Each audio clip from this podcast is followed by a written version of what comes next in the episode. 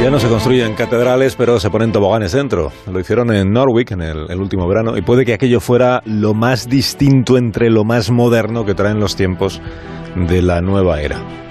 Hoy en Historia de con Javier Cancho, una historia actualizada de un tobogán catedralicio.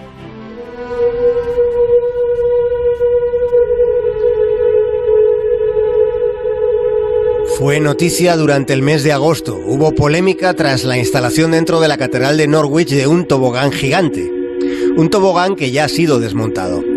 Norwich pertenece al condado de Norfolk, que está a menos de 200 kilómetros de Londres. Es un enclave histórico en Inglaterra con historias sórdidas como en cualquier parte. En el siglo XII, en Norwich, tras el asesinato de un niño de 12 años, se creó un libelo de sangre con calumnias en las que se acusaba a los judíos de utilizar sangre humana para sus rituales. Y aquella campaña xenófoba trajo más muertes sin que el verdadero asesino del niño fuera capturado. En Norwich sí pueden encontrarse rastros perversos del comportamiento humano, pero también episodios luminosos. En Norwich comenzó la primera gira como actor de un tipo llamado Cary Grant. I'm, uh, I'm very grateful to the Academy's Board of Directors for este es el instante en el que el gran Cary Grant agradecía a la Academia de Hollywood el Oscar de Honor que le entregaron hace justo 50 años.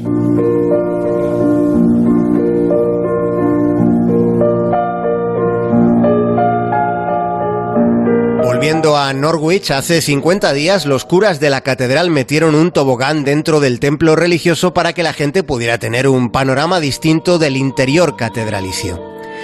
El tobogán se elevaba 17 metros para después descender en espiral. Fue ubicado junto a las vidrieras. Los párrocos entendieron que su propuesta era una manera creativa de compartir la historia de la Biblia y de atraer a posibles feligreses. Sin embargo, también hubo críticas que tratándose de la iglesia tenían maneras de reproches severos. El reverendísimo Dr. Gavin Ashenden, el antiguo capellán de la reina de Inglaterra, dijo que la catedral había cometido un error el reverendo Ashenden, obispo de la Iglesia Cristiana Episcopal, dijo que el clero de la Catedral de Norwich había sido poco profesional, cuestionando que con el tobogán fuera a venir más gente a la fe cristiana. Pero en su admonición fue más allá todavía, considerando impropio que semejante lugar inmerso en misterio y maravilla se deje llevar por el placer sensorial y la distracción el reverendo Ashenden de la Iglesia Anglicana no perdió la ocasión para manifestar su recelo por lo sensorial. Aunque pensándolo con detenimiento, la contemplación de una vidriera catedralicia comporte sobre todo un impacto en los sentidos.